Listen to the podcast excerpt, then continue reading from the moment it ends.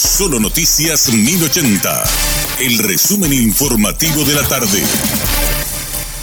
Hola, soy Richard Toñanes y este es el resumen informativo de la tarde. El presidente Mario Abdo Benítez visitó la sede del Tribunal Superior de Justicia Electoral durante este martes, días después del incendio que dejó un fallecido y afectó cerca de 8.000 máquinas de votación. El mandatario mantuvo una reunión con el titular del ente, Jaime Bestar, el vicepresidente Jorge Bogarín González y César Rosell. Se desconocen aún los temas que abordaron el mandatario y las autoridades electorales. La Articulación Nacional Indígena por una Vida Digna se movilizará en Asunción entre el 10 y el 12 de octubre. Esperan contar con 5.000 a 7.000 miembros de distintas comunidades. El dirigente Dionisio Gómez explicó que decidieron movilizarse masivamente debido a que en el 2021 presentaron unos 27 pedidos, de los cuales el más urgente era el tema de las tierras de las comunidades, pero hasta el momento no tuvieron respuesta. Inclusive para este 2022 trajeron un documento con 33 solicitudes.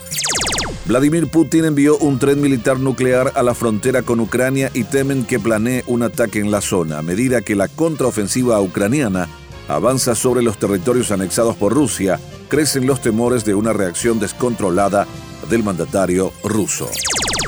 La defensa del empresario Gerardo Stadecker recusó al Pleno del Tribunal de Sentencia y con ello consiguió volver a suspender por cuarta vez el inicio del juicio oral y público en su contra por presunto feminicidio. La causa del presunto feminicidio de Sabrina Breuer, que lleva cinco años sin llegar a juicio oral y público, fue nuevamente postergado en la mañana de este martes.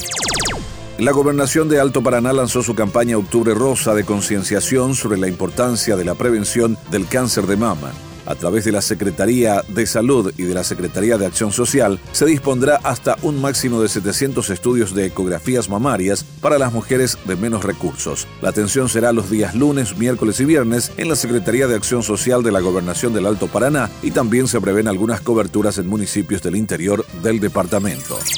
Reiteramos, emiten boletín especial por tormentas para casi todo el país. La Dirección de Meteorología alertó este martes sobre el desarrollo de tormentas que afectará a las regiones oriental y occidental entre mañana y el jueves. El informe indica que se prevén temporales intensos y fuertes ráfagas de vientos.